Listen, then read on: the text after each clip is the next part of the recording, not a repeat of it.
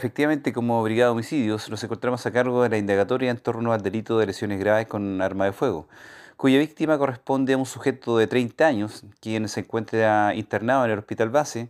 eh, estabilizado y fuera de riesgo vital, tras recibir un impacto balístico en una, en una de sus extremidades inferiores.